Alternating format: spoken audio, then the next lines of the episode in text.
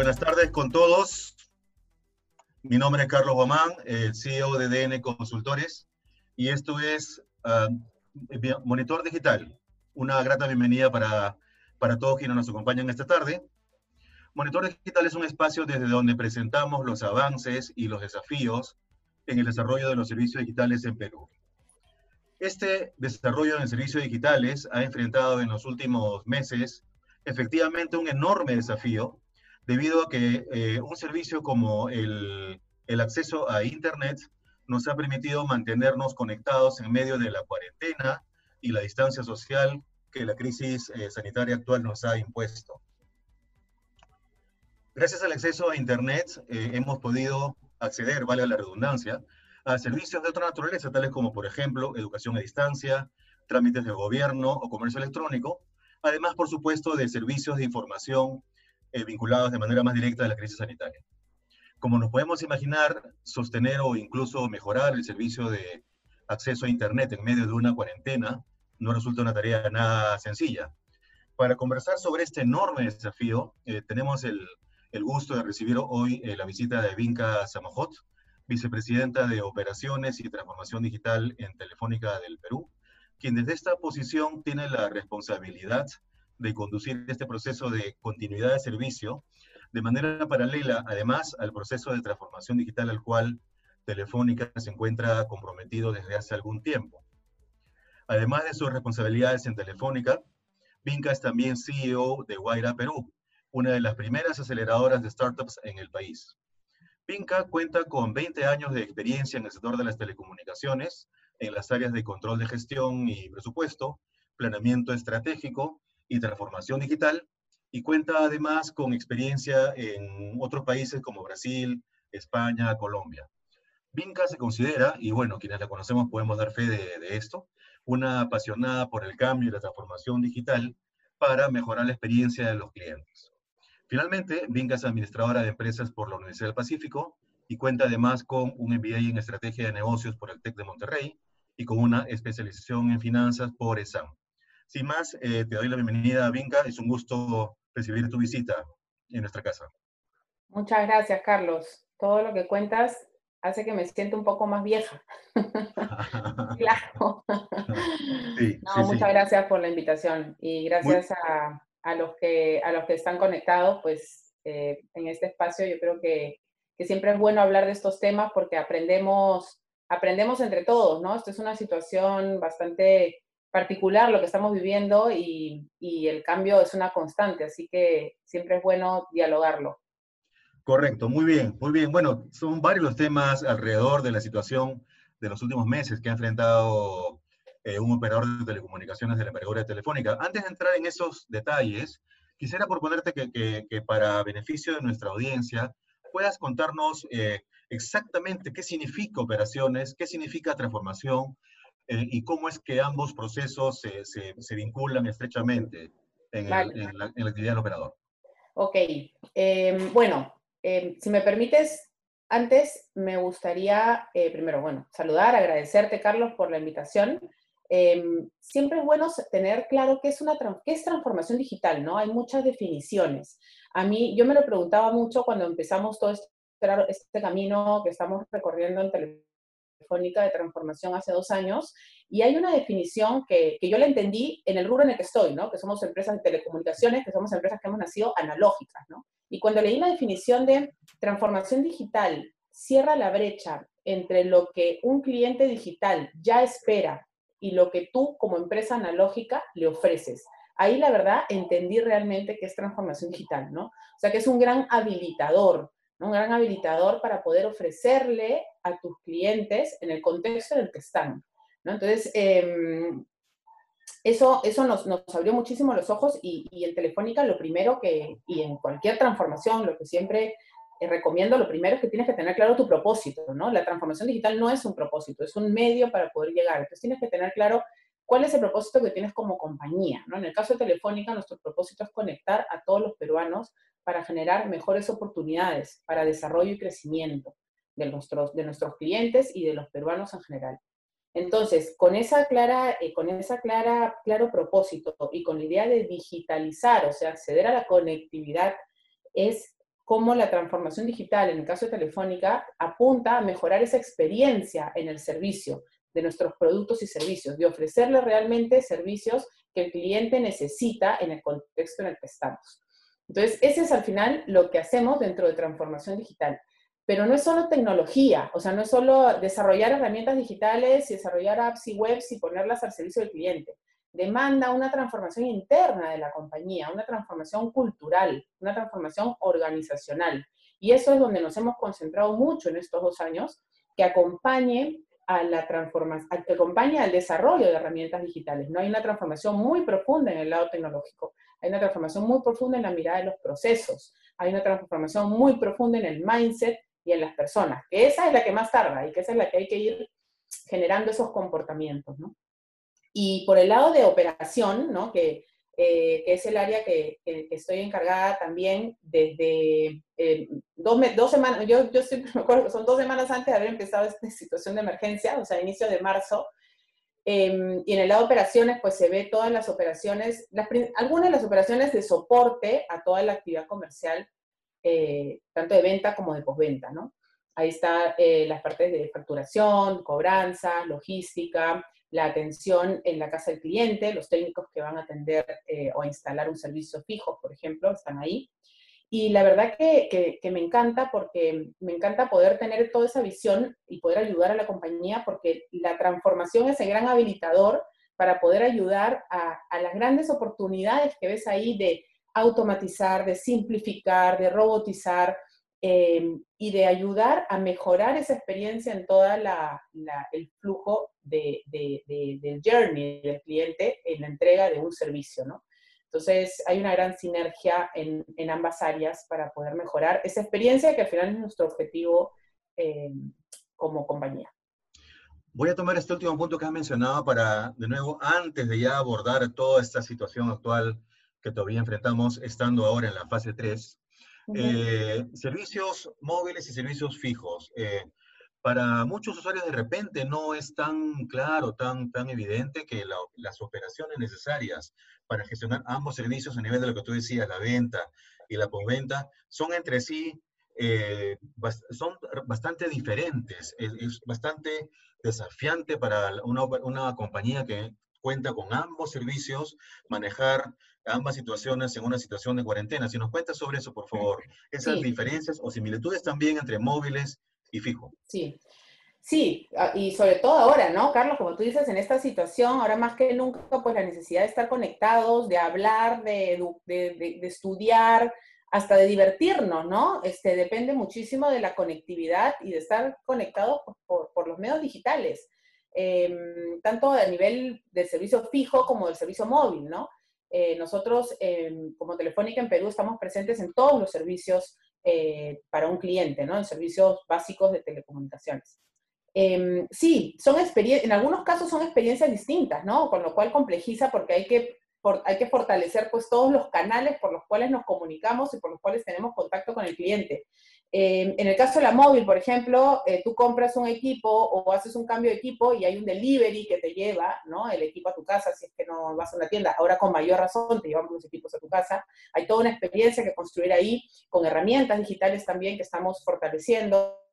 Eh, si tienes, quieres instalar un servicio en tu casa de internet o de televisión ¿no? o de voz, o los tres, eh, o hay algún fallo que hay que ir a, arreglar, pues ya no es solo el delivery, entonces va un técnico ¿no? a tu casa, entra a tu casa, hay todo un protocolo que seguir, que ahora lo estamos este, siguiendo con mucha exactitud, todo el protocolo de seguridad eh, eh, física, de salud, ¿no? que hay que tener en estos momentos, tanto para el técnico como para el cliente.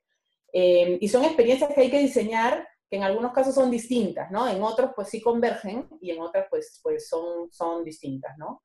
Y por ejemplo, em, em, por ejemplo, nosotros ahora en una de las, de las, de los journeys que estamos desarrollando y que ya en breve los vamos a poner en operación, estamos, por supuesto, como lo hacemos todo en Ágil, vas desarrollando productos mínimos y los vas poniendo en, en, producción, ¿no? Y los vas probando, ¿no? Pero la idea es desarrollar toda una experiencia de punta a punta eh, del cliente, eh, de la atención en casa cliente, ¿no? Entonces, solamente para graficarlo rápidamente, eh, es, tu cliente tienes una avería, ¿no? Tienes, por supuesto, una forma de comunicarte con nosotros con el call, pero también lo vamos a poner dentro del app. Entonces, te puedes autogestionar, cosa que lo puedes hacer en el momento que quieras y vas a tu ritmo, ¿no? Entonces, tú te autogestionas y dices, tengo una avería, estamos poniendo, estamos desplegando robots, ¿no? Van a ser cerca de 70 robots que terminamos de desplegar en breve, que hacen una especie de triaje, inclusive se llama triaje el robot, ¿no? Que es cuando tú vas a un hospital, a una clínica y te hacen un descarte primero donde te toman la temperatura, te miden la presión, bueno, eso mismo hace el robot, pero del lado técnico, hace un triaje. Entonces mira, por ejemplo, si has pagado la factura, si hay una avería masiva por la zona, y todos los parámetros de calidad de la red, y no solo los detecta, sino también los corrige en los que pueda corregir, por supuesto, en los que esté preparado para ello. Y pues es buenísimo porque corrige el, problema, se comunica con el cliente a través del app y el cliente se queda tranquilo porque ya su servicio fue restablecido. En caso de que no se pueda, tienes la opción de agendar tu visita con el técnico, con lo cual pues tienes que esperarlo, pues, pues eh, puedes definir un rango horario para que el técnico te pueda atender. Y puedes hasta reagendar si es que en ese momento ya no puedes, ¿no? Y cuando el técnico está llegando, también lo vas a poder visibilizar. O sea, vas a tener una herramienta dentro de todo dentro del app de geolocalización. Esa, por ejemplo, ya la pusimos y la estamos monitorizando. Que inclusive te da los datos del técnico. O sea, vas a tener el nombre del técnico su DNI, que eso también brinda más seguridad. ¿no? Todo esto que mencionas, ¿en qué nivel de desarrollo se encuentra actualmente? Esto lo desplegamos, los terminamos de desplegar este año. O sea, todo el end-to-end, tú lo vas poniendo por, por piezas, ¿no? Entonces vas probando cada uno de los servicios porque son diferentes herramientas, ¿no? Entonces, por ejemplo, todo lo de triaje, que son cerca de 70 robots, ya vamos por la mitad y vamos desplegando y vamos afinándolo, ¿no?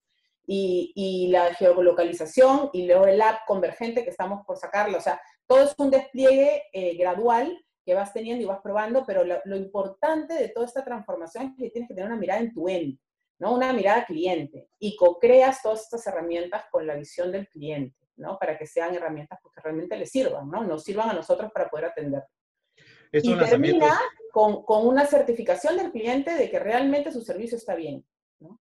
Entonces, ¿qué mejor que tener esa certificación para garantizar de que el servicio al cliente le quedó ok?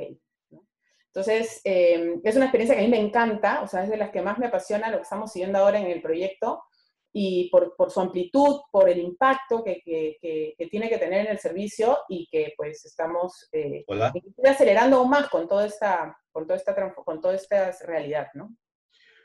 Eh, has mencionado que es gradual, pero sospecharía que esta situación, que a nivel social, por supuesto, es sumamente eh, complicada, pero que podrías haber influido en que una aceleración de esta gradualidad de lanzamiento de, de servicios.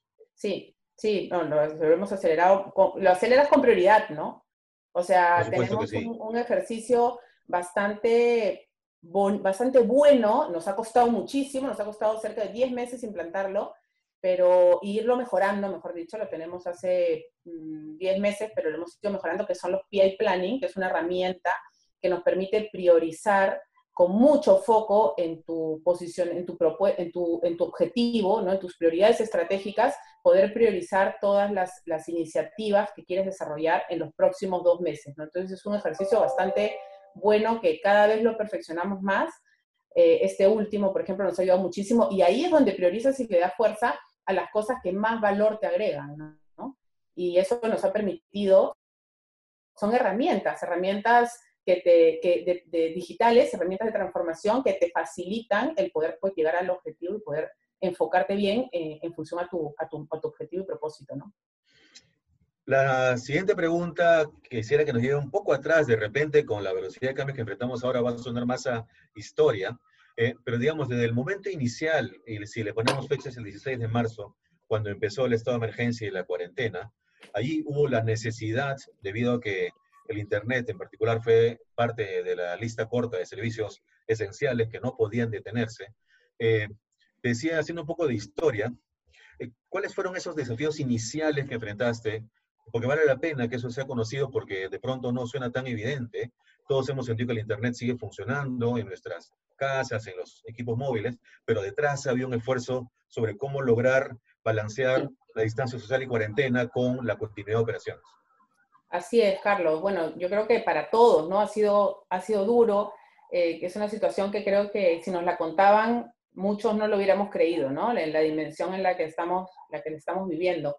Eh, nosotros desde el primer día, eh, lo primero, o sea, con Pedro nos llamó comité a todos y lo primero fue dos cosas, ¿no? Salvaguardar la seguridad de nuestros colaboradores y nuestros clientes y asegurar la, continuidad del servicio para nuestros clientes. O sea, esas dos fueron las únicas dos cosas que estuvimos enfocados, lo primero que teníamos que estar enfocados en esta crisis. Y por supuesto, pues todo el tema de seguridad de nuestros colaboradores fue alucinante, Carlos, que en menos de una semana el 98% de los trabajadores, o sea, de los casi poco más de 4.200 personas, estábamos trabajando en nuestras casas, ¿no? Y, muchos, ¿no? Trabajando ya, teletrabajando y, y actividades que de verdad que para mí eran imposibles que pudieran hacerse de forma virtual, pues se hacen. Los mismos equipos ágiles, o sea, que, son muy presenciales, ¿no? En sus, en sus eventos, en sus dinámicas. Em, son de los primeros que se han adaptado y con, con pizarras digitales, todo, y la verdad que es hasta mejor, porque garantiza un enfoque muchísimo mayor el hacerlo de forma digital. Pero bueno, se destruyeron muchos mitos ahí. Eso fue uno, primero, la seguridad. Trabajamos muchísimo los protocolos de seguridad porque se, pudimos seguir atendiendo en la fase cero las averías en casa cliente, con lo cual teníamos que cuidar muchísimo la seguridad eh, de salud eh, eh, de nuestros técnicos y nuestros clientes y, salvaguardar, pues asegurar también la, conectividad ¿no? del servicio. Y ahí, por ejemplo, como para ponerlo en números, em, el tráfico nos creció en, en, menos de una semana cerca del 42% en la fija y un 11% en la móvil. O sea, es como un crecimiento de meses, o sea, de casi un año, ¿no? Lo tienes, lo tienes que soportar en, un, en menos de una semana, ¿no? Fue un trabajo de verdad intenso, principalmente de los equipos de tecnología, ¿no? 24 por 7, mm, eh, hasta, hasta lograr, pues, este, y, la verdad que, que, salvo cosas, pues, que, que, son, pasan por, por la situación, se, han, se ha estabilizado bastante bien, se ha manejado bastante bien, y, ha sido un trabajo bastante fuerte, ¿no? Esas han sido las dos primeras, eh, las dos primeras. Luego hubo un parón comercial también, Carlos, eh, y un impacto también pues en la recaudación, ¿no? Eh, en los primeros meses, en marzo, solo para tener también una idea, porque son magnitudes fuertes, es un 50% de, de impacto en, en, el, en la caja, ¿no? En la recaudación. Y, eso, por supuesto, pues es un riesgo para toda la cadena de pagos, ¿no? Como sabe, la industria de telco en general, yo hablo por todos, ¿no? Pero la industria de telco en general eh, emplea más de 12.000 personas eh, de empleo directo y más de 100.000 indirectos. Y hay muchas empresas, miles de empresas que también dependen de todo el sector telco y la mayor parte peruana, ¿no? Entonces, eh, ahí es muy importante y siempre lo digo, el pago responsable, ¿no? De tus, de tus servicios. O sea, si puedes hacerlo, págalo, ¿no? Porque estás asegurando em, que, que, tu país continúe en un sector que es tan importante y que nos tiene que mantener conectados a todos, ¿no? Y, cuyo impacto positivo ahora hemos podido reconocer mucho más que antes, ¿no? ¿Perdón? Y cuyo impacto positivo en nuestras vidas ahora podemos reconocer mucho más que antes. Exactamente, exactamente. Y, y ahí, Carlos, dentro de, toda esta situación difícil, igual, igual, tienes que, igual tienes que acompañar a tu cliente, tienes que estar al costado y ayudarlo, porque esta situación difícil no, es solo de, nosotros, es del Perú entero. Y ahí salimos, gracias también a que, ya habíamos empezado esta transformación, pudimos salir rápidamente con una solución de fraccionamiento, ¿no? Fuimos la primera, la primera empresa en ofrecer fraccionamiento eh, que salió en menos de una semana pero fue gracias a que teníamos ya desarrollada la herramienta, no de fraccionamiento, pero sí el habilitador, ¿no? Y, y, en una arquitectura digital. Entonces podías hacer el cambio rápidamente y poder pues tenerlo listo en una semana. Y es un fraccionamiento que ofrecemos de seis, entre 6 y 12 meses a cero, a cero costo, ¿no? Porque también entendemos que, la, que nuestros clientes tienen necesidad de poder fraccionar porque estamos pasando todos por una situación difícil. ¿no? Eso podría ser un ejemplo ilustrativo sobre cómo operaciones y transformación se conectan, en la medida en que la transformación no se trata de proyectos de larguísimo aliento, sino que más bien consiste en una innovación permanente que en tanto tenga sentido y la situación lo justifique, ya se, se incrusta dentro de las operaciones cotidianas. Exactamente, así es, Carlos. Sí, entonces, esto que nos comenta sobre cómo fue la fase inicial, llamémosle fase cero, previa a la fase 1 de renovación de actividades económicas, todo lo que representó. Ubicámonos en el momento actual, la fase 3, que entre otros aspectos ha significado que la cuarentena, por ejemplo, ya se, sea mucho menos estricta de lo que ha sido hasta hace poco tiempo, que los establecimientos comerciales eh, también eh, puedan estar eh, ya con aperturas. Y eso se vincula mucho con lo que mencionabas al comienzo, la atención de ventas y postventas. En estas semanas de julio que han transcurrido, ¿cómo ha sentido esa, esa situación de que las oficinas han ido abriendo progresivamente y por lo tanto generando, luego de bastante tiempo, una nueva relación de atención presencial con los clientes de la compañía? Sí, en estas, entre toda la fase 1 hasta la 3, ¿no? En la que estamos, em, sí, empezó toda la, ya pudimos empezar a instalar eh, conectividad, instalar internet, instalar televisión a los clientes en sus casas. Eh, pudimos ya restablecer el delivery, ¿no? Eh, para poderles enviar pues, los chips, los equipos móviles a nuestros clientes. Y también, como bien dices, ir abriendo gradualmente nuestros espacios físicos, ¿no? Los retails, las tiendas, Em, estamos todavía en toda la apertura, ¿no? Gradual, eh, cumpliendo todos los protocolos de seguridad, eh, em, el aforo menor al 50%, eh, pero yo creo, Carlos, que, que, este es el momento en el que tenemos que replantearnos si esto no solo es un tema de la industria, sino un tema también trabajo conjunto con el regulador, de poder digitalizar, ¿no? De poder impulsar muchísimo más la digitalización, ¿no? Hay transacciones que no deberían ya hacerse en una tienda, ¿no? Que pueden hacerse en canales digitales sin necesidad de que el cliente tenga que ir, ¿no? Eh, y donde tengamos la obligación de darla ahí, si podemos facilitarle la vida haciéndolo a través de canales digitales, ¿no? Yo creo que es el momento para poder eh, trabajar juntos en, desarrollar esa oportunidad, ¿no? Y ahí, por ejemplo, el, caso de industrias de servicios como eh, podríamos ah, citar a banca, eh, sería un referente de pronto, ¿no? Porque ahí vemos cómo, fruto de tendencias similares, porque bueno, cuenta son servicios también, al caso de las telecomunicaciones, las entidades financieras tienen un proceso de transformación digital que incluye lo que tú has mencionado, es decir, cómo progresivamente los clientes eh, acuden a este servicio de postventa eh, a través de canales digitales en vez de canales presenciales eh, situación que en, el contexto actual es mucho más sensible, mucho más relevante y termina contribuyendo con la salud pública.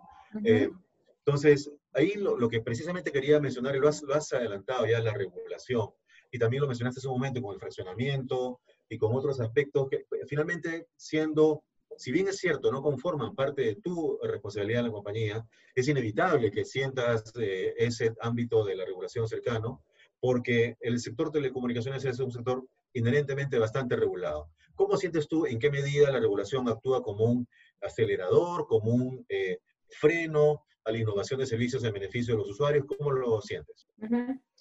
Sí, yo creo que esto es, esto, por supuesto, como bien lo dices, no es una tarea solo de las, de las empresas de telecomunicaciones, es una tarea conjunta que tenemos que hacer eh, con el regulador. Yo creo que el regulador tiene toda la intención de hacerlo eh, hay que acompañarnos, pero hay que hacerlo rápido, ¿no? Hay que aprovechar esta ola para poder, pues, poner como prioridad el uso de canales digitales por encima de los canales presenciales, ¿no? Em, por ejemplo, los indicadores de calidad están en función de canales presenciales, ¿no? Eh, tenemos aún que, tener en físico, eh, que firmar los clientes en físico diversos eh, procedimientos, ¿no? Entonces, hay, hay muchísimas opciones, fuera de que las transacciones de hacerlas digitales, el flujo del proceso, hacerlo mucho más simple y digital, ¿no? Yo veo tres cosas, ¿no? Este, una es un marco regulatorio, definitivamente, que nos tiene que acompañar. otra es la educación, a los clientes. Ahí, por ejemplo, en Telefónica estamos trabajando en educar, en, un caso a los adultos mayores, ¿no? Para que puedan, pues, transaccionar por el, por el, por el canal digital. Y otra es el desarrollo de las herramientas, ¿no? De las herramientas digitales que están en nuestra cancha y que lo estamos haciendo eh, para que pueda facilitar. Yo creo que esos son los tres grandes ámbitos de, de trabajo conjunto que tenemos que, que, que impulsar y acelerar. Eh, voy a tomar este último, último que has comentado sobre las herramientas. Eso en el momento actual pues está sujeto a una innovación permanente. Y en esto de la educación, por ejemplo, tenemos entendido que el pago del recibo eh, telefónico mensual es una de las principales interacciones entre los clientes y el operador eh, a través de canales presenciales. Eh, ¿Te refieres a eso, por ejemplo, cómo promover una educación ciudadana digital de manera tal que el cliente, eh, para situaciones como esta del pago del recibo, ya no, no vea necesario acudir a un, a un, canal presencial, sino más bien a, acudir a lo que tú mencionabas, la autogestión? ¿Te refieres a eso?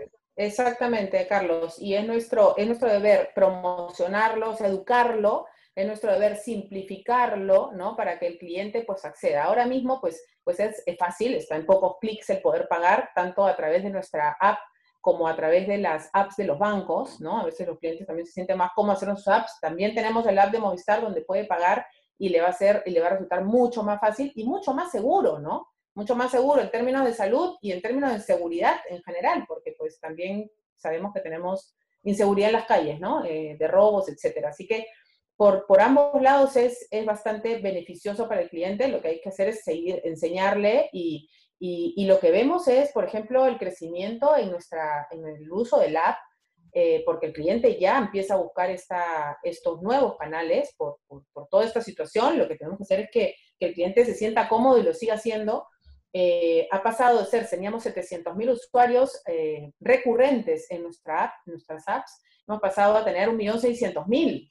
¿no? O sea, es bastante, bastante grande el crecimiento y los pagos también. Es cerca del 55% de los pagos están haciendo en canales digitales, ¿no? Así que, es algo, ha sido un, gran salto que tenemos que seguir eh, eh, manteniendo con los clientes en aras también de su beneficio, ¿no? Y de mejorar su experiencia. Esta, esta progresiva adopción de servicios digitales para la atención postventa, por ejemplo, canales de atención al cliente eh, digitales, es especialmente sensible ahora que, como bien mencionaste y como todos sabemos, eh, estamos sujetos a, eh, un, un aforo mayor del 50%. Y eso requiere evitar, como puede ocurrir en otros casos, que el, el, hecho que, el, que, que promovamos canales digitales puede ayudar a que este aforo del 50% no origine una sobredemanda, una, una saturación de, la presencia de personas en la oficina comercial y por lo tanto afectando los cuidados de salud pública que debemos todos eh, tomar en cuenta. Exactamente, Carlos. Así es, así es. Esa es la idea, ¿no? Esa es la idea. Aprovechar este impulso digital. Ya nos has adelantado hace un rato estos pasos acelerados que, están, que estás uh, conduciendo, liderando en esa conducción en el operador eh, pero sí quería precisamente ya para ir cerrando la, la, charla, que, tú sabes, el tiempo es bastante estricto, pero sí creo que lo que nos has ido comentando es muy revelador. ¿Qué puede esperar el cliente de Telefónica para de acá a unos meses? Esta pandemia no sabemos qué cosa va a pasar, pero igual eh, todos estamos esperando que los servicios, la experiencia cliente que tú mencionas, vaya mejorando. Desde el punto de vista del ciudadano de a pie que usa el servicio, eh, de telecomunicaciones, ¿qué puede esperar en, en, mejor experiencia cliente para los próximos meses? Sí, yo lo, lo, que, lo que estamos trabajando, como digo, arduamente es en mejorar, en seguir mejorando la experiencia digital, en seguir eh, subiendo transacciones por medios digitales, en educar a nuestros clientes para que la experiencia eh, sea rápida, sea simple, sea ágil, eh, muy enfocados en la experiencia de nuestros clientes.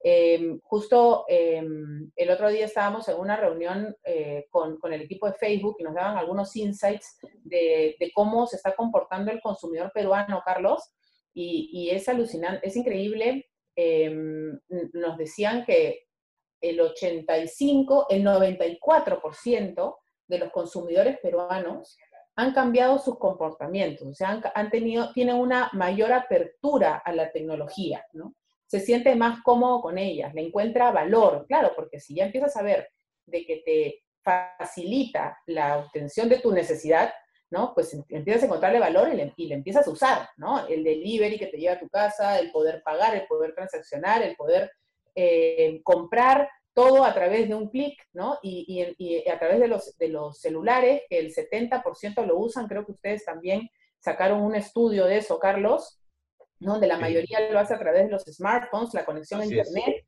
Entonces hay que, hay que, hay que, explotar juntos esa, esa, ese uso, esa, ese nuevo comportamiento o esa aceleración en el comportamiento de uso digital, ¿no?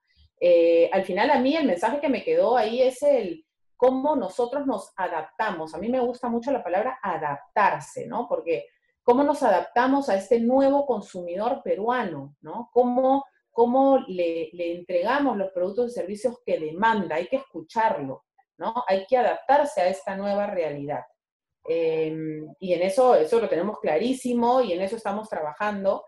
Eh, no es fácil, eh, pero, pero tenemos claro hacia dónde queremos ir, ¿no? Que es muy importante y sobre eso, pues, firmemente avanzar.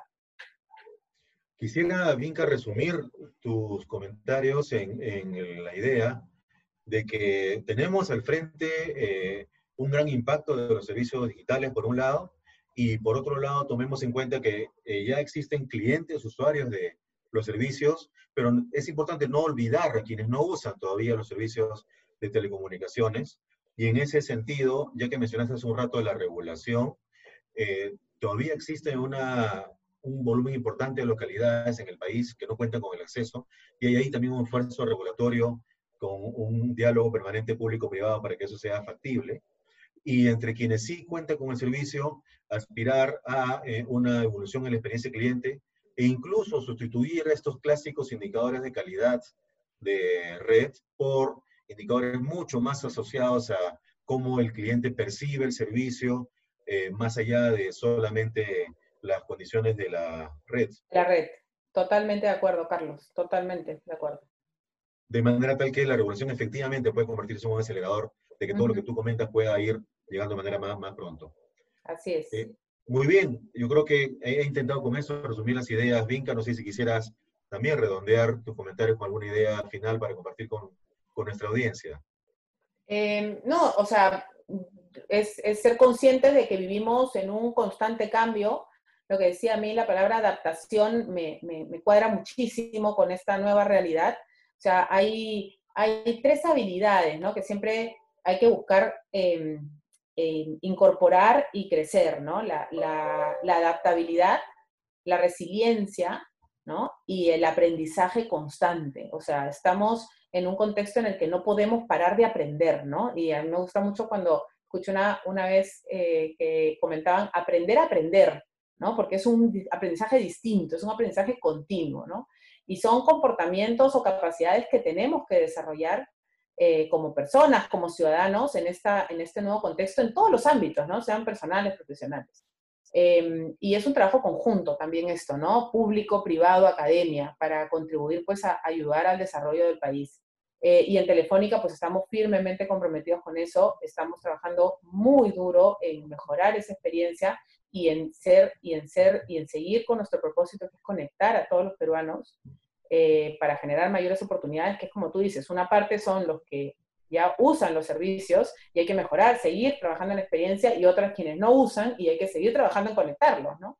Entonces son dos grandes ámbitos que, en los cuales trabajamos eh, y, tenemos claro que es nuestro, nuestro propósito. muy bien, Vinca. Se nos agotó el tiempo, eh, pero sí me parece muy valioso todo lo que nos has compartido, la experiencia de transformación en una organización del envergadura de, Telefónica y además con un impacto eh, en usuarios tan, tan importante. Muchísimas gracias. Gracias a ti, Carlos. Sí, y a nuestra audiencia, muchísimas gracias por acompañarnos. Será hasta una próxima eh, gracias a todos. Gracias. Hasta pronto.